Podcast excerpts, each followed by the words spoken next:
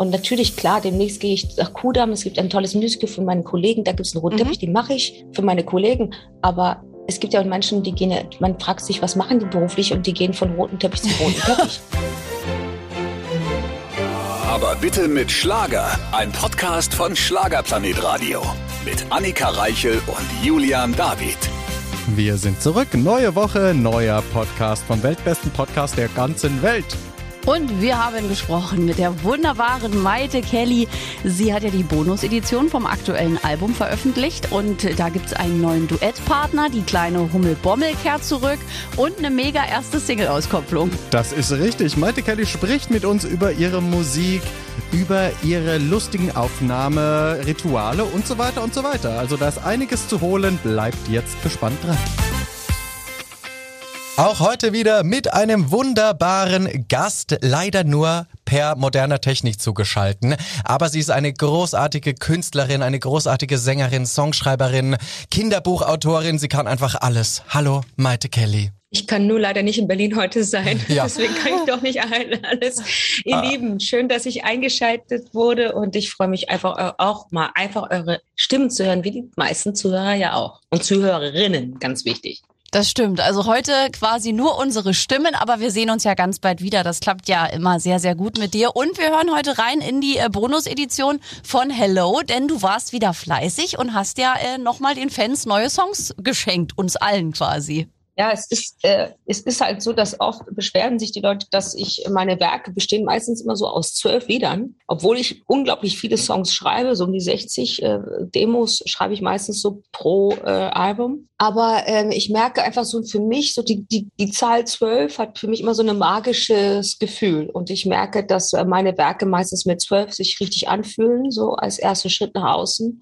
Und dann oft hat so ein Album bei mir dann so einen Nachklang. Ich schreibe dann weiter und ich merke, ein Song hat nochmal so eine eigene Dynamik genommen. Und äh, das ist mir aufgefallen, das hat auch Prince so gehabt und auch Adele hat das so. Und, und deswegen, ähm, die Fans sind jetzt total aus dem Häuschen, weil sie sind irgendwie so, wir brauchen mehr, gib uns mehr. Und äh, dass der neue Song, und ich stehe dazu, der Song, der war total so ein totaler Überraschungssong, weil der Song zum Beispiel habe ich gar nicht aufgenommen fürs Album. Und dann habe ich den auch mal umgeschrieben und dann habe ich gesagt, weißt du, ich würde es gerne mal probieren, wie der produziert klingt. Und dann hat der so völlig, der hat auch einen anderen Song, der eigentlich die Single werden sollte, völlig in den Schatten gestellt, weil er mit seiner ganz geraden, ehrlichen, einfachen Weise auch total äh, so seinen eigenen Char Charme, also seinen Charme. Und ich glaube, dass Hello jetzt so das letzte Pünktchen bekommen, also den letzten Punkt zu diesem vollendeten Werk äh, gesetzt hat. Hervorragend. Da kannst du quasi mit der Hello-Ära abschließen, dann auch mit der Tour, ne? Die ja quasi endlich, endlich stattfinden darf. Du darfst zurück auf die Bühne, darfst zurück zu den Fans. Für dich muss das ja ganz furchtbar gewesen sein, weil ich weiß, wie fannah du bist und wie gerne du vor allem auf der Bühne stehst. Ja, aber als erstes bin ich natürlich als Mutter und als Mitbürgerin natürlich, ich sag mal, die Menschheitsfamilie hat natürlich jetzt erstmal eine Pandemie ein Stück weit äh, bekämpfen müssen. Und deswegen war das für mich immer eine Selbstverständlichkeit, auch dieses Berufsverbot auch ein Stück auch mit Stolz auch zu leben. Und die Herausforderung war einfach jetzt als Künstlerin nach wie vor durch die Möglichkeiten, die durch die digitalen Wegen ja möglich waren, trotzdem meine Musik weiterhin, ja, erst recht, ähm, weiterhin ein Stück weit ähm, die Menschen auch stark zu machen. Und äh, somit habe ich einfach gedacht, okay, dann werde ich ein noch besseres Album machen, als ich es jemals gemacht habe, der tatsächlich Nummer eins geworden. Jetzt habe ich gehört, tatsächlich von einem Radiosender, es wurde, Hello wurde als die erfolgreichste Schlagersingle bis jetzt aus, äh, wie, wie heißt das denn irgendwie? Auf jeden Fall sehr beeindruckend, was ähm, passiert ist. Und ähm, ich glaube, dass die Absicht, dass Musik jetzt gerade erst recht in solchen Zeiten die Menschen Freude, Stärke und, und, und, und Lebenskraft geben äh, kann,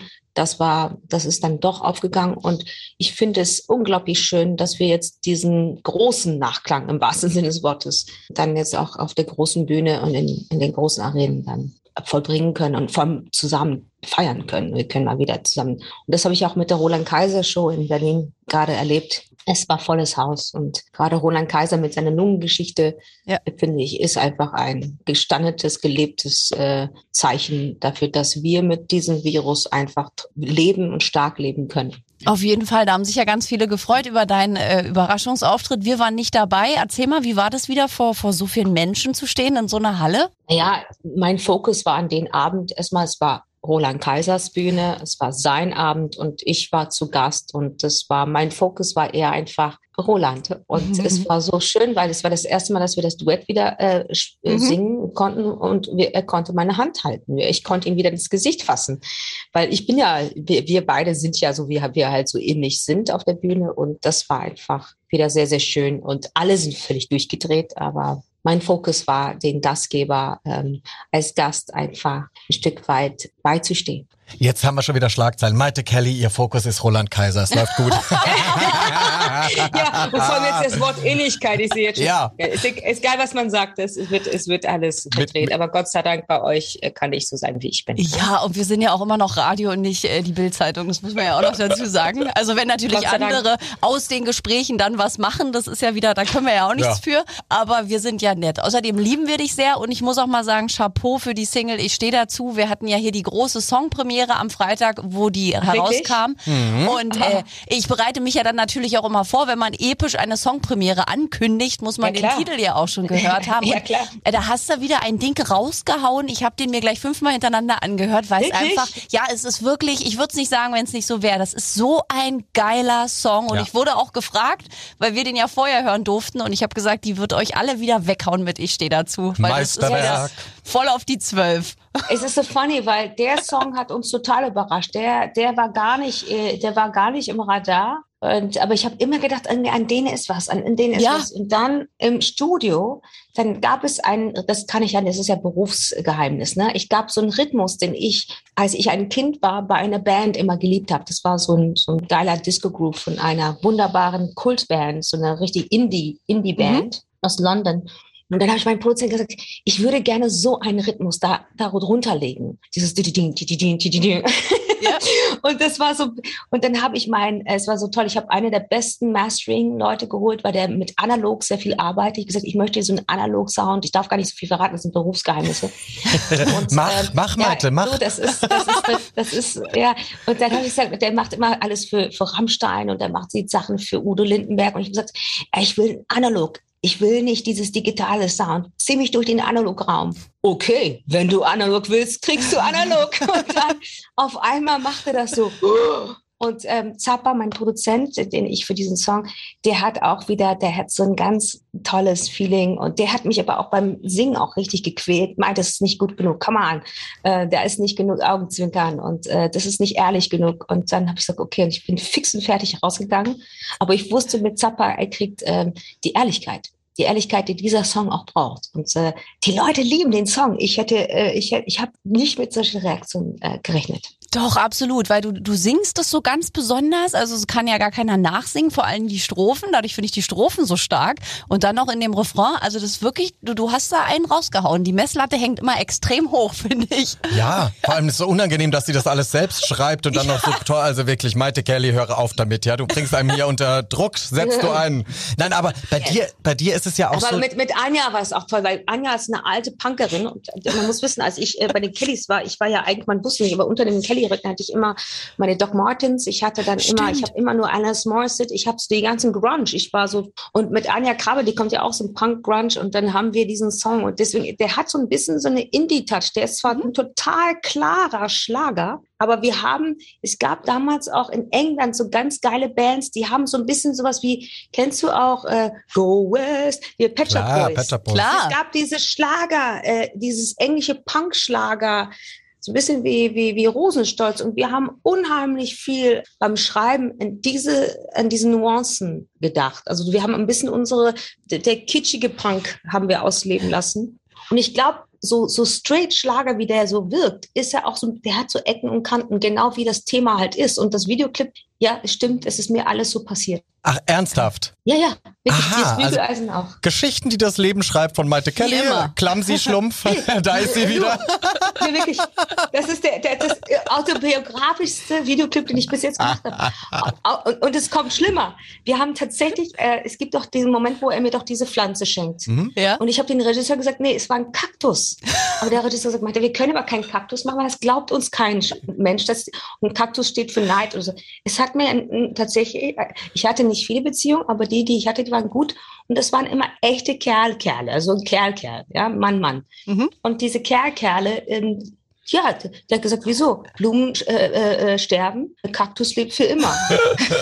also, Schön. und dann war es auch noch, da war es auch noch ein Kaktus. Kennst du, es gibt so Kaktus mit einer Blume. Ja. Die so ganz getrocknet, ja, so, so ganz mhm. mit Stacheln. So. Genau so eine. Mm, und dann habe ich, er hat gesagt, er hat gesagt, das geht nicht, das kriegt, das, das glaubt uns kein Mensch. Sag, doch, das, aber dann habe ich gesagt, okay, dann mach das, was du glaubst. Und das, äh, ganz cute. Aber der, der Schauspieler war auch ein Glücksfall, weil ja.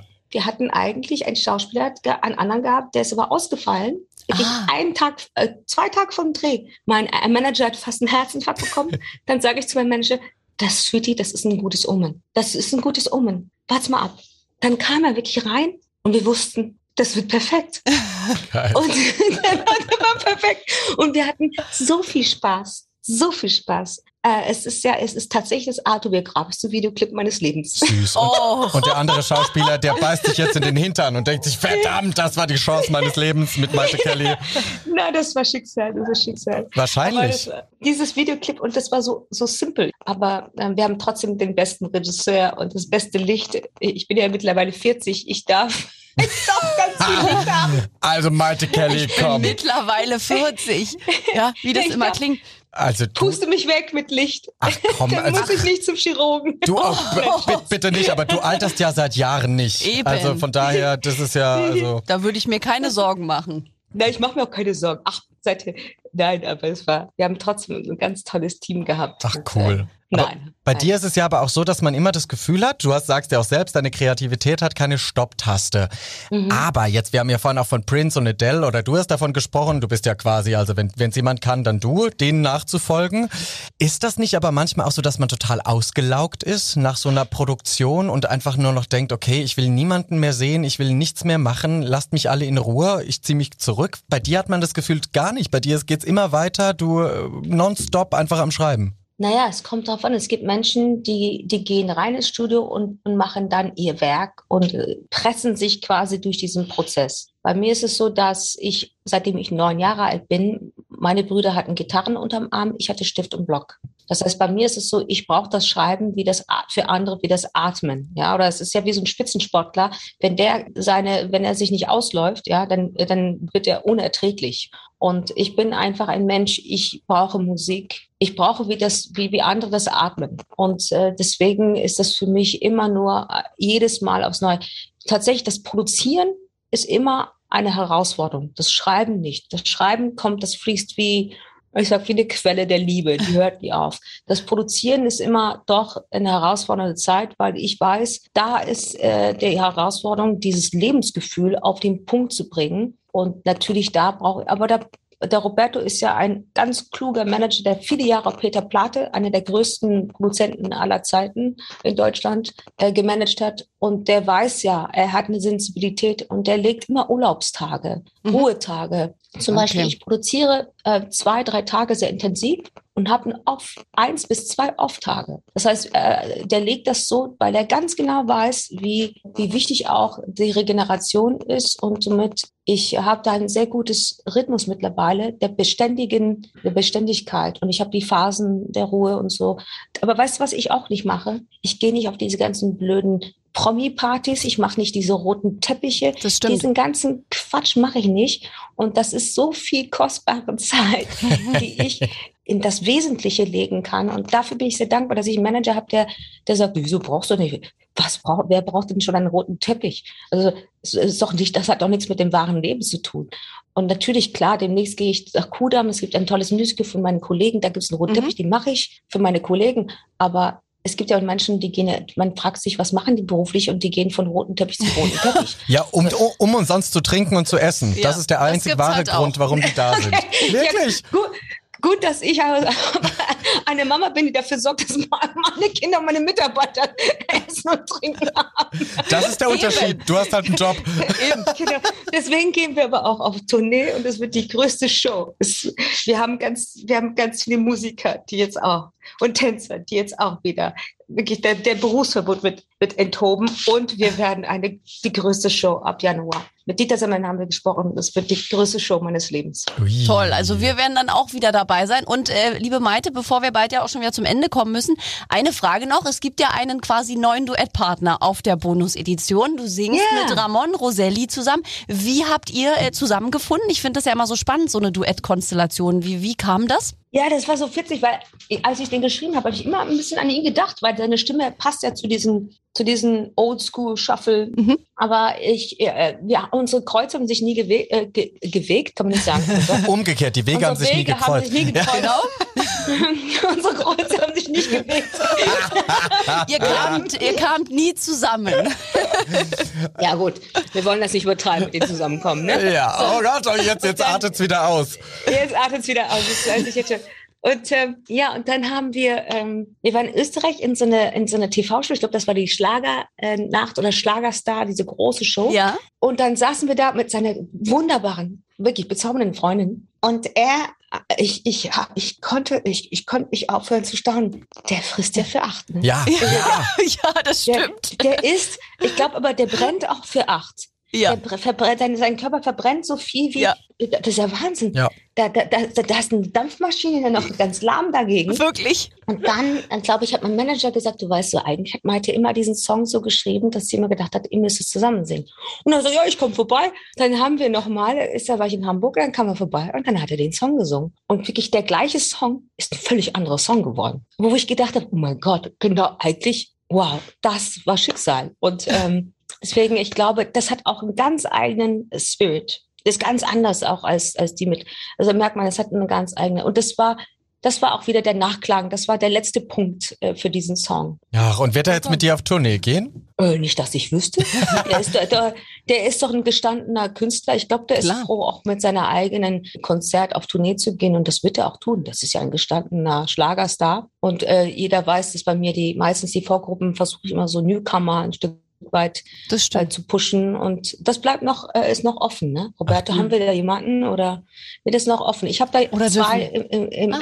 im, im Auge. Ich werfe mich mal als Newcomer rein. Hallo. ich werfe mich. Vielleicht macht er Das war klug. Das war sehr klug. Ihr Süßen. So. Was ist die nächste Frage? So, wir dürfen eine Frage, glaube ich, noch, weil wir haben ja schon äh, die Zeit im Nacken und äh, die kleine Hummelbommel, die feiert ja auch eine Fortsetzung auf deiner äh, Bonus-Edition. Wird die auch mhm. wieder so süß eingebaut in der Tour? Damals lief ja die kleine, die kleine Hummel ja. da rum. Das hat mich ja sehr bekommen, sowas. Genau, die kleine Hummelbommel ist natürlich, äh, sie stiehlt mir die Show und das ja. ist auch richtig so. Ohne der kleinen Hummelbommel geht's natürlich nicht auf Tournee, weil wir natürlich mit 1,1 Millionen Büchern wahrscheinlich in fast jedes Haushalt.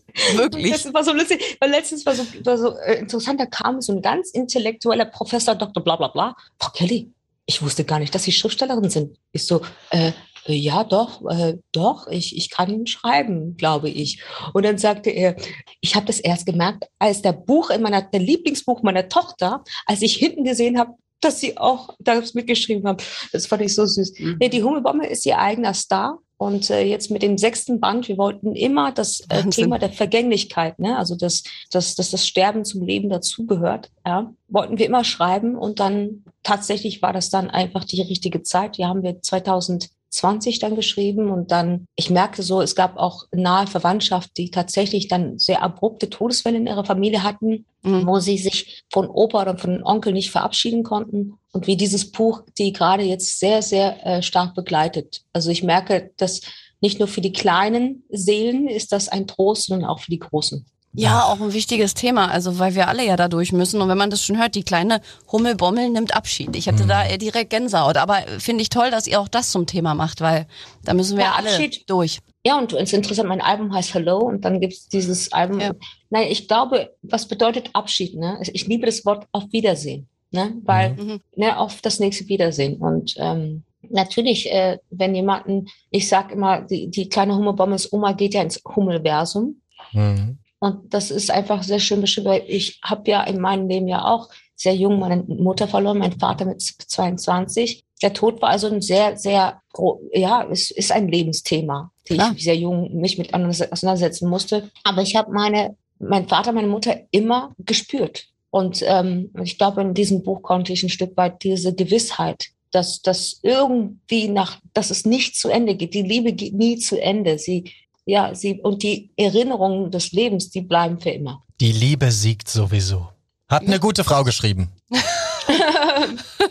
das ist Aber wirklich es freut so. mich so sehr, dass das, weißt du, was mich erstaunt, dass ich stehe dazu, dass die Fernsehs lieben, die Radios lieben den Song. Ja, Das ist also wirklich für mich eine totale Überraschung, weil dieser Song wurde wirklich von uns allen total unterschätzt und der hat uns allen so quasi, wir wollten eigentlich einen komplett anderen Song als Single bringen und dieser Song hat gesagt, nö. Siehst du? ist- Ich bin, ich bin der Song für und das, ähm, Ja, bei dir kann man eh alles nehmen vom Album. Weißt du, das ist auch egal am Schluss. Also sind alles Hits und du bist denn alle Songs gehört schon, die auch Ich liebe laut und sowas? Ich liebe laut habe ich noch nicht gehört. Das ist die einzige Nummer, die ich noch nicht gehört habe von den ganzen. Aber das ist ja wieder so nach, nach vorne Disco auf die zwölf, ne? Es ist das autobiografischste Song bis jetzt. okay, der fehlt uns noch. Dann haben wir das, sonst haben wir alles gehört. Und ich äh, stehe dazu, wie gesagt, der lief bei mir gleich im Endlostakt, schon vor der Songpremiere. Ich war schon, es war mein Warm-up für die große Show dann an dem Freitag, an dem Release-Day. Du, Schön. du bist wirklich ein Spektakel, Maite. Du bist Ja. so faszinierend, also hochsensibel, hochtalentiert und auch noch super sympathisch. Also du wirklich, so Menschen wie dich brauchen wir mehr. Bitte, bitte bleib so. Dankeschön, dass du dir die Zeit genommen hast. Und wir freuen uns, Danke wenn wir dich euch. dann auf der Bühne erleben dürfen. Ganz ja, bald. nächstes Jahr. Ja, wir machen das, wir wuppen das. Auf So. jeden Fall. Und Ihr sehen Lieben, uns bald danke, wieder persönlich. Tschüss. Danke, dass es dich gibt. Danke. Big Kiss.